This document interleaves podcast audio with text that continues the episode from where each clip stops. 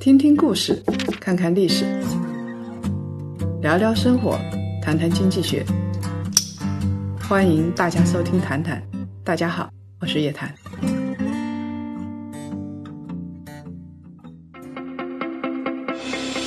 朋友们，千呼万唤的一年一谈终于来了，一个主题：钱往哪里投？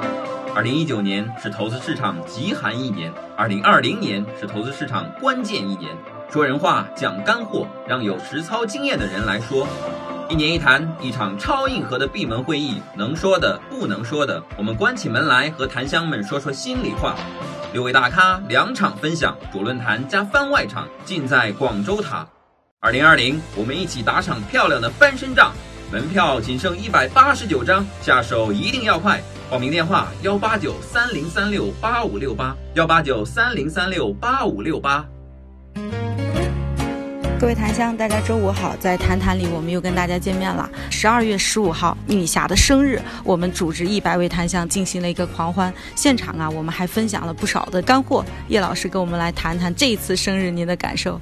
咱们是檀香都知道，每年到幺二幺五的时候，我们是一个财富狂欢节，呃，每年都特别热闹，然后大家又吃又喝又唱又跳啊，还有特别接地气的一些老师来给我们分享明年市场会怎么样啊，然后是到现在为止收益怎么样，大家该哭的哭，该笑的笑啊，基本上这样子。那明年说不定就轮到诸位檀香了，因为有人说，那我怎么不知道？我也是檀香啊，诸。因为是这样子的，我们在群里啊都发过评选出来的，有代表啥的嘞？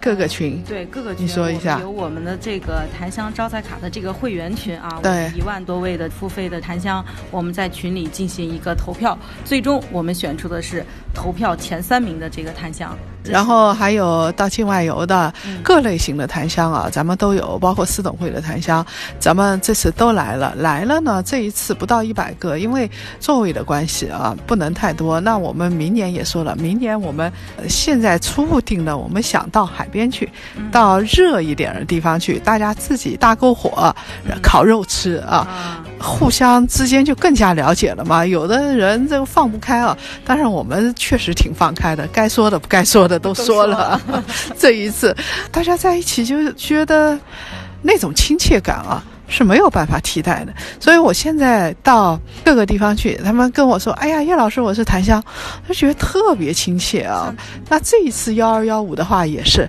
大家喝了啊，拼多多买的拉菲哈，还有还有咱们叶檀财经那个自己做的那个清酒，那个清酒是完全按照日本的模式，把外面那个磨掉之后，让我喝了一下，咱也实话实说，确实没有日本高档的清酒好喝。但是比市面上同等价位的，哎，是好太多了。比市面上同等价位的要好。嗯，那个清酒啊，所以咱也很坦诚啊。最关键的是跟谁喝？那么我们这次跟了很多人喝了，我们跟了石波总喝了。呃，上雅檀香，我们第一期收益大家也都知道了。然后呢，我们也跟同创伟业的陈元总喝了。同创伟业的话，它是科创板啊。今年排名第几啊？上市的应该是排名前三了，应该是。他们有一些绝活，我们这次呢，请里边的专门投某一个板块的成员总来跟我们沟通了一下。那么我们还有一些人啊，比如说像我们的田总。田青秀田总也来了啊！咱们一汽丰田的，我相信跟我们说了，分享了很多汽车行业的一些东西。我们先撒钱了呢，直接就给五折。哦，你想起来这个事儿没？哦，我 想起，我想起。到哪去报名五折？对对对，那大家也知道，是家里人才会这样子啊。就是我们现场的话，绝对不仅仅是说。吃啊喝啊，我们现场真的是有现场的福利的。很多同学说我们要去，我们要去，明年定要聚一聚，一定要多听听人话，咱们才有人味儿。很多这个讲公司啊、讲市场啊、讲行业是不说人话的，那就没人味儿嘛。时间长了，我们自己身上人的味道都没了。还有很多檀香，我要介绍一下，真的是像戴康总啊、萍姐啊，他们都来了。理、和平，哎呀，太多了啊！我们这个檀香各行各业的都有，咱们檀香本身就有很多的资源。然后呢，他们有的檀香送了礼物，我说过不收礼，但我吃的也挺开心的啊。这 我印象很深啊，我到现在为止那个麻花还在呢，在公司的都已经给小伙伴们、给战友们分完了，都吃过啊，全全司都吃过了。那个是红糖做的啊，我们得谢谢。但是还有一些啊，我们是收起来，收起来是为了什么呢？为了下一次见面，我们一月五号的一年一谈，咱们要见面，然后明年的幺二幺五咱们要见面，到时候啊，优秀的檀香我们会有奖励给大家的，所以不要以为是咱们吞了一个一个，好好的保存着呢啊。只留下了一些小动物，我留下了小动物，哎，我留下什么了？我我要谢谢这个赵班长啊，我留下了蝈蝈，两只。特别有生命力，每天在办公室叫我们，每天叫啊，然后现在每天吃我们的苹果，对吧？蝈蝈都被我们精心的照顾的特别好。一月五号，因为一年一谈是在广州，恐怕大家见不到。然后下次如果在上海的话，我可以左手提着蝈蝈，右手抱着阿拉，给大家见一见。这个可以。我们刚才聊的特别开心啊，觉得心里有个暖洋洋的东西啊，就像心口贴着暖宝宝一样，还是蛮。好的，那他们也给我们分享了干货。你要听全货了，你必须来幺二幺五，必须来一年一谈。嗯，那一年一谈，我们这次还是闭门会议，但是呢，我们可以捡里边的概要跟大家稍微说两句。啊，让大家先流流口水。其实这一次啊，因为在幺二幺五的时候，我们也请到了四位老师，特别接地气的在跟我们在分享。那其中呢，有这个石波老师给我们分享了一些行业，老师能不能简单跟我们谈将来透露透露？石波总，我们都知道他二级市场呢，那他呢就是我们的上雅檀香的第一期，其实就是石波总他们操刀的。石波总有自己的特色，第一，他久经市场考验，证明了他是一个忠诚的战士啊。为什么这么说呢？因为我只能说绝大绝大部分产品回撤比较小，然后呢，他是一个很稳健的人，这是跟我们分享了，他没有说高科技啊这些。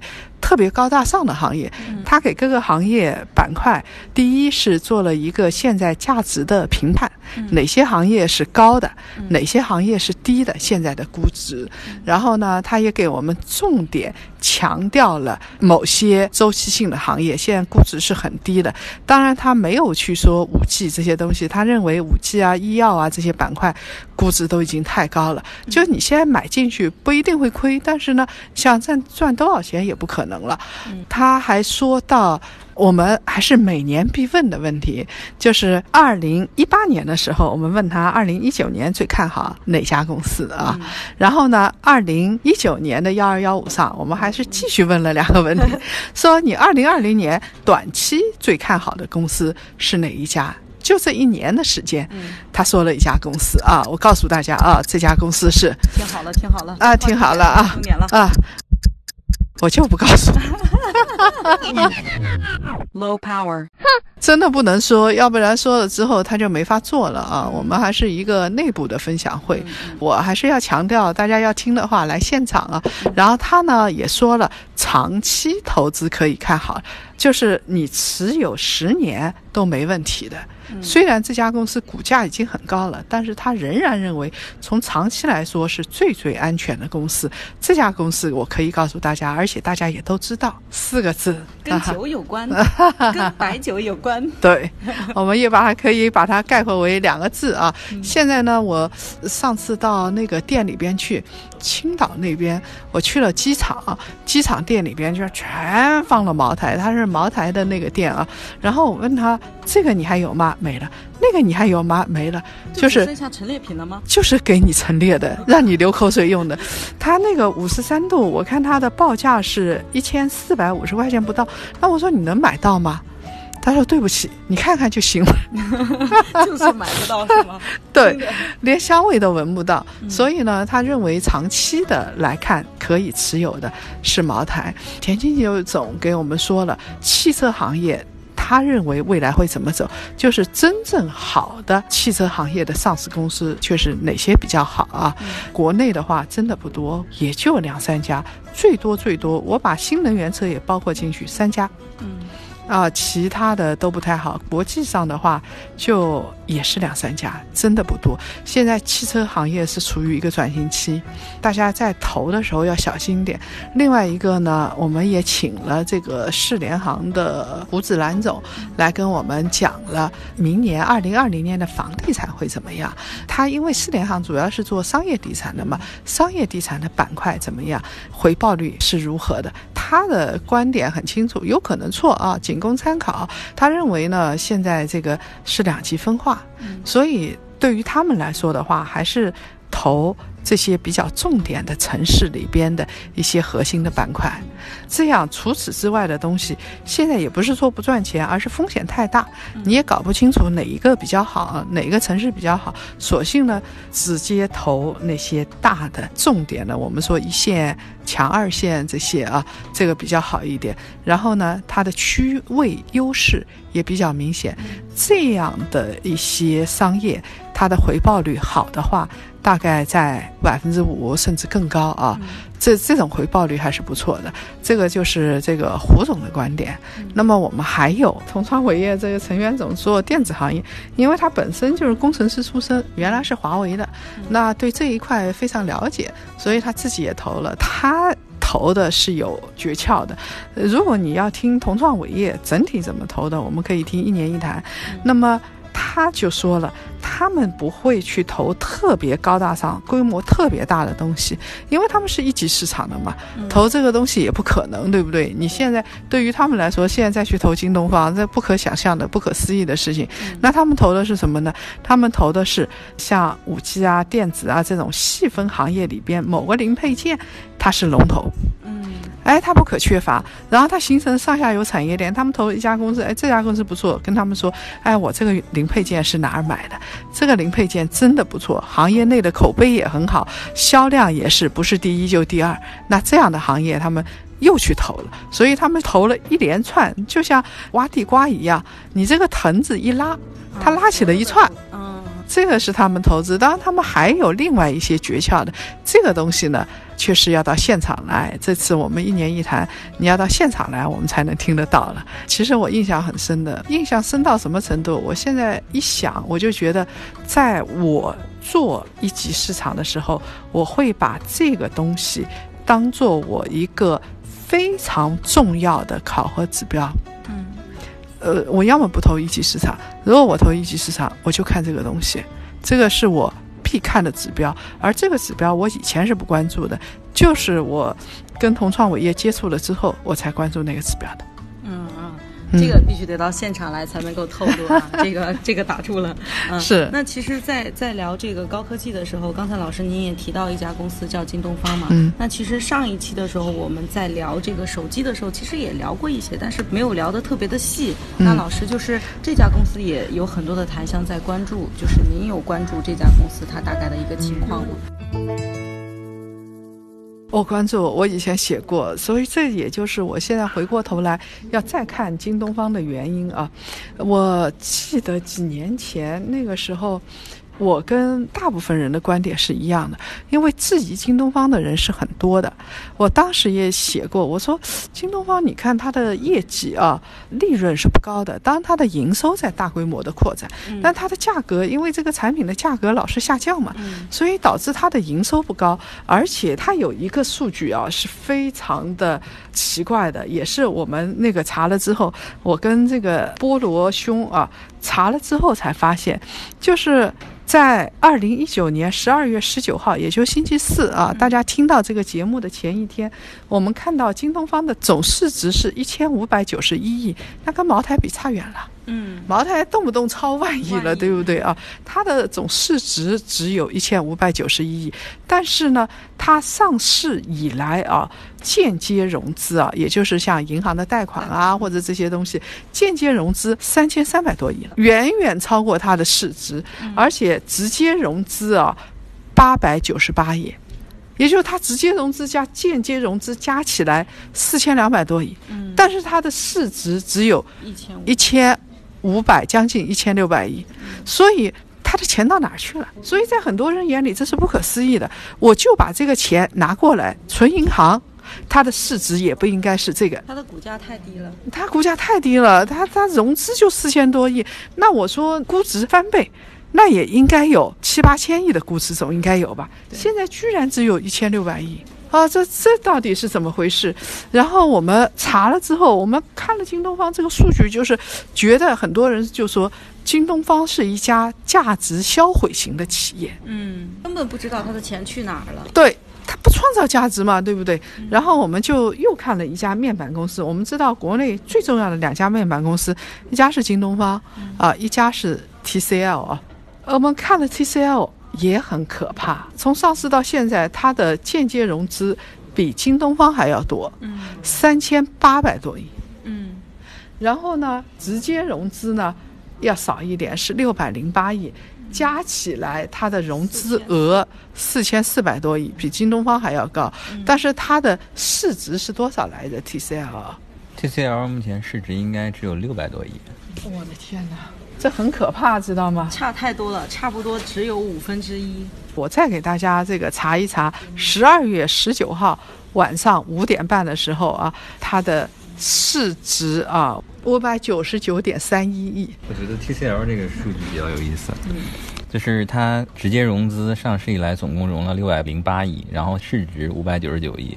差不多就直接融资就是相当于就是大家投资投给他的钱嘛，就是大家做股东投的这份钱，那等于说他从股东那儿融了六百零八亿，然后做了十几年，现在估值五百九十九亿。如果让你作为投资人，你投了这么个项目，我觉得这真的哭了。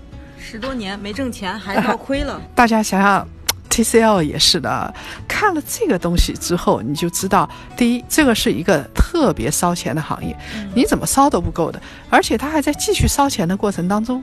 我又看了这个京东方跟 TCL 的固定资产，前年的两会期间，我记得我当时跟那个 TCL 的老总李东生见过面的，他就在说自己的面板，他说他是为了解决国产的痛点，然后还在继续投钱。他说一个面板几百亿那是不稀奇的，这就让我想到那个中芯国际的，就是投的芯片制造业那个一投投一百亿美金。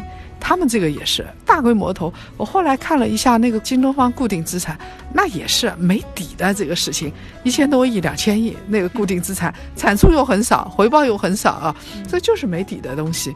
除了它这个利润，还有一个二零一九年的半年报也是比较差的，说实在。然后还有一点，它的补贴很多。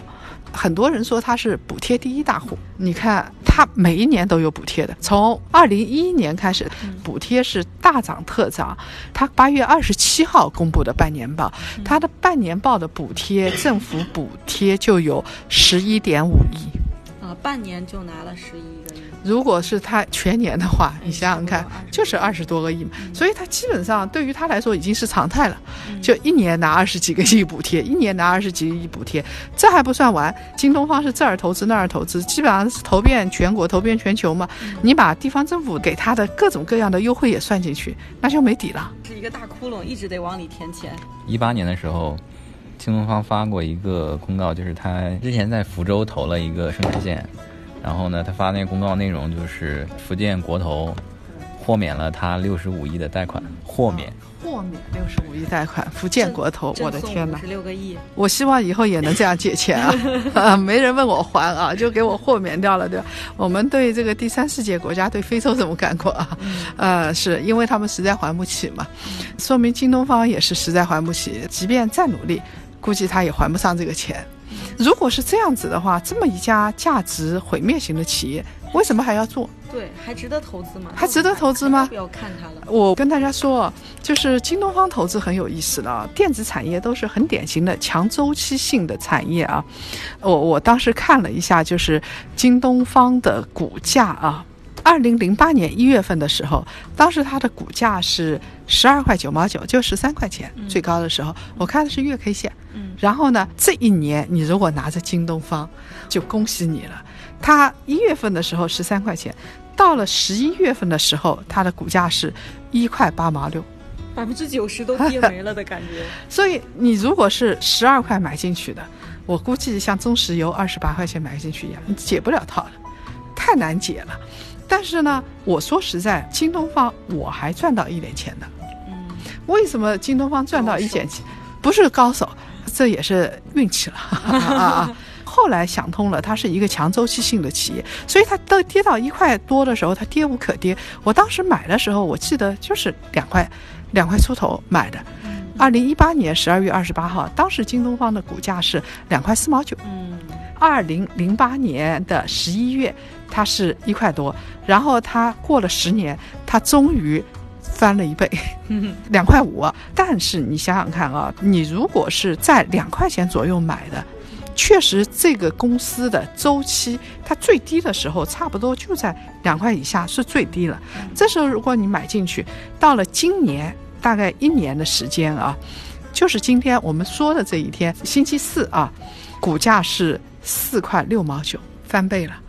所以你想想看，你如果是低位买进去的，它确实这一年在涨，大概率是涨，而且这么大的一只股，融资这么多，它居然还能涨一倍，还算是不错的了。不容易了。这种股你就看到了啊，它跟。可口可乐是不一样的，你想，巴菲特买可口可乐，对不对？他可以持有不动的，就是你买茅台，你可以持有十年不动。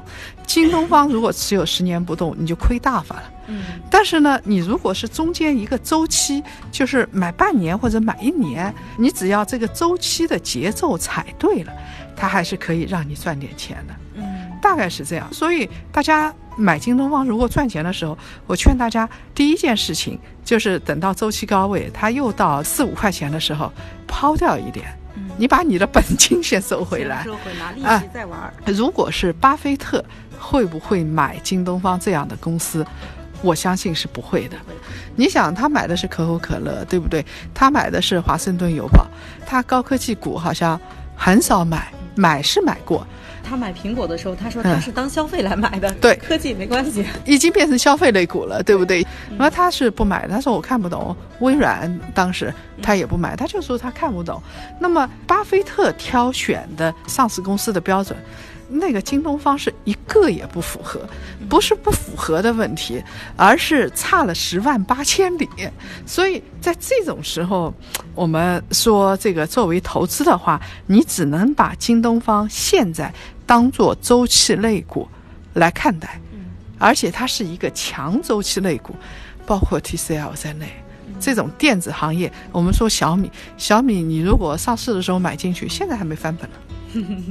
又想起了中石油，又想起了啊，小米也是这样，现在还没翻本，所以它是强周期类的。强周期的话，最重要是踩准节奏。如果踩准节奏了呢，就挺好的，就是你每个节拍里边你都能吃到一点肉。苍蝇腿也是肉嘛，啊，因为它的估值相对来说比较低。你如果是这个一块八买进的话，就是基数低的话，上涨的空间还是有的。就是这样子，但是呢，为什么我以前我在说京东方，我以前就是这么想，所以我觉得这是耗费社会资源，我绝对这个反对政府给这么多补贴，我觉得这家企业真的是要玩玩的节奏。就从企业这个角度来说，投京东方这样的企业，我们作为一级市场投资者，投京东方这样的企业，你属于瞎了眼了。嗯，但是你如果是作为一家社会的企业来说，作为政府来说，京东方还真是必须要投，不投是不行的。一八年那个贸易战之后，就是整个社会都在关注半导体行业。当时有一篇文章，就是疯转的，叫《内存的战争》，他讲的就是韩国半导体工业是怎么崛起的。他讲主要三星嘛，三星当时他们就是靠举国之力。我这个举国之力是一点不夸张的，就是比如说韩国整个国家有一百分的能力，他当时有百分之五十都用到。支持自己的半导体行业了，他就是靠这个，最后培养出来了三星，啊，LG，包括海力士这些个巨头。三星电子这家公司呢，它好的时候，一七年的时候，它的盈利某某几个季度是比苹果要略高一点的。当时那个内存的价格在周期的高点，然后那个 OLED 屏不刚出嘛，iPhone 十用的是三星的 OLED 屏，iPhone 十定价一千美元，成本我们打五折吧，给它按五百美元算，大家猜一下 OLED 屏幕的那个模组的售价是多少？那个成本二百一十多美元，再加上如果苹果还用了它的内存，那苹果一个手机百分之三十多的成本都是。对，就是三星跟这些其实是韩国的企业，一台苹果里边，三星这些企业赚了大头啊，包括苹果本身，它做品牌啊，做这个融资啊这些东西赚了大头。中国呢，大概就也就是赚个一块钱、两块钱。真的是中国人赚的是辛苦钱，当时屏幕价格是挺高的。我就举一个例子啊，就是说，除了刚才那个菠萝说的三星之外的话，其实呃，韩国的大部分企业，其实第一，韩国人拼命干；第二，市场化；第三，他们政府就是现在有一个人，中国人家喻户晓了，朴槿惠关在牢里的这个总统，他爸的那个时候是七十年代，朴正熙也是韩国的前任的那个总统，那。他爸那个时代就是举全国之力来扶持大企业的，七十年代开始，八十年代一直是这么干的。不这么干的话，韩国的电子产业啊，像三星这些公司根本就别想起来。那中国的芯片产业现在这个包括面板啊，包括这个上下游的这些行业，包括未来的物联网，不是集政府之力的话啊，估计有的东西就很难起来。那有人说阿里巴巴不是起来了吗？对不对？你为什么说做不起来？我就这么说吧，阿里巴巴在我眼里是把中国的这个零售商、批发商的一块蛋糕就直接切给网上了，他们才会这么有钱，然后再才会去投资现在的高科技啊，投那个阿里云啊之类的，否则也不行。但即便是阿里这么有钱的企业，他要去投芯片，都不太走得通。那你想，那个华为这些东西，同样也是如此嘛？所以我后来想想看啊，京东方这样的企业确实也是该鼓励，也是该支持的。而且还有一点啊，京东方这个面板做了之后啊，你会发现，一旦京东方面板出来了，它从这个五十六寸的，呃，从彩电啊到手机啊，现在这个面板都有了。自从京东方做了之后的话，全球的面板的价再也升不上去了。就是中国制造业所到的地方，寸草不生。京东方是今年六月的时候，当时说通知电视厂商，它的六十五寸的面板啊降价百分之二十，韩国人就很紧张啊，都不知道该怎么办才好。他一方面他就基本上这个。用很低的价格，然后把全球的市场都占领。他先把制造业这一块给占领了再说。占领了之后，后来发现就是像三星这些企业啊，LG 这些企业，他又要去投资高科技，他想走另外一条技术路径嘛，把京东方这样的中国企业给甩掉。嗯，你不是一直跟着我，现在价格比我都便宜了吗？对不对？我还要问你买，竞争力太强了，那我怎么办？我就想，索性甩掉你，甩掉你的话，我就做一个完全那个不同的技术路径，那你京东方就完蛋了吧？但是呢，没有成功，起码从现在来看啊，所以呢。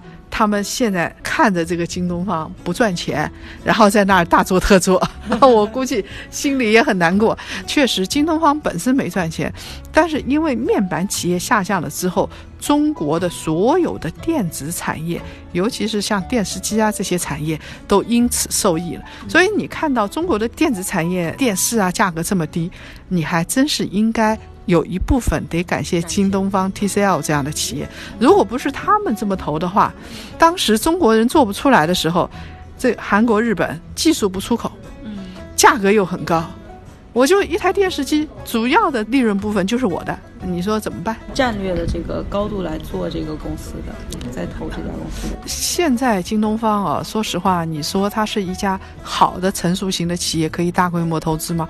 我还是不觉得。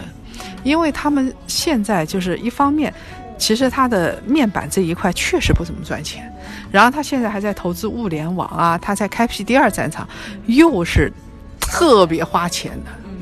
他其实是啊，从面板到电子产业，到物联网，到所有的这些东西，它能够占的赛道，它都要占。你想，它不用计算去花钱，嗯，又是一家野心勃勃的企业，啊，又承担了一些战略任务。那这样的企业，呃，我认为将来啊，再融资融资个上千亿，这是毛毛雨的事情。看了这个东西之后啊，我们看到这个京东方啊，在全球的技术优势啊，也是蛮明显的。就是以前我们就知道它是一个制造业，靠低价取胜的嘛。但是从现在来看的话，它的就是专利数这一块来看啊，二零一三年开始，你我不管它质量好坏，专利数量呢是超过了三星、LG 跟夏普，夏普已经被它搞死了。蛮有意思的一件事情啊。一开始液晶显示器这个面板这个东西是日本人发明的，然后呢，韩国人靠他举国之力把日本打败了，他们享受这个市场的红利，享受了好多年。然后我们的京东方、华星光电开始搞这个事情，你看从东往西再往西哈，这个位置刚好。现在我们呢就是干的事情跟韩国当年是一样的，我们就是不断的逆周期投资，这个行业越惨我们越投资，就是想办法把你挤出去，把你挤出去，那只剩我自己了，那这个。定价权就在我手里，就跟三星一七年的时候为什么利润那么好？因为当时能供应高端的 OLED 屏的只有他一家，那苹果想买只有他一家，你爱买不买，就这个价钱，对吧？二百多美元一个模组，你爱买不买？苹果也很痛苦啊，当时，因为它这几个组件，那就是没办法了。这个东西你当时就只能买三星，那现在就不一定。像华为就肯定不买三星的屏幕。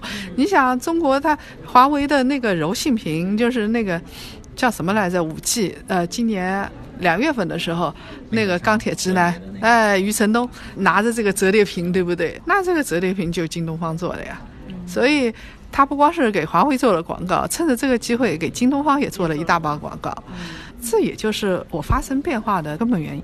我觉得呢，从企业，如果你一家民营企业，你这么做的话，你不知道死了几回了。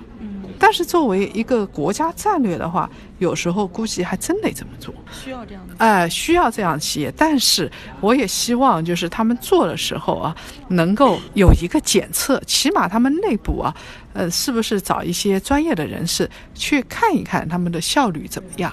这样子的话，起码我们纳税人们看了你花了多少钱，心里也放心一点，也觉得值，对不对啊？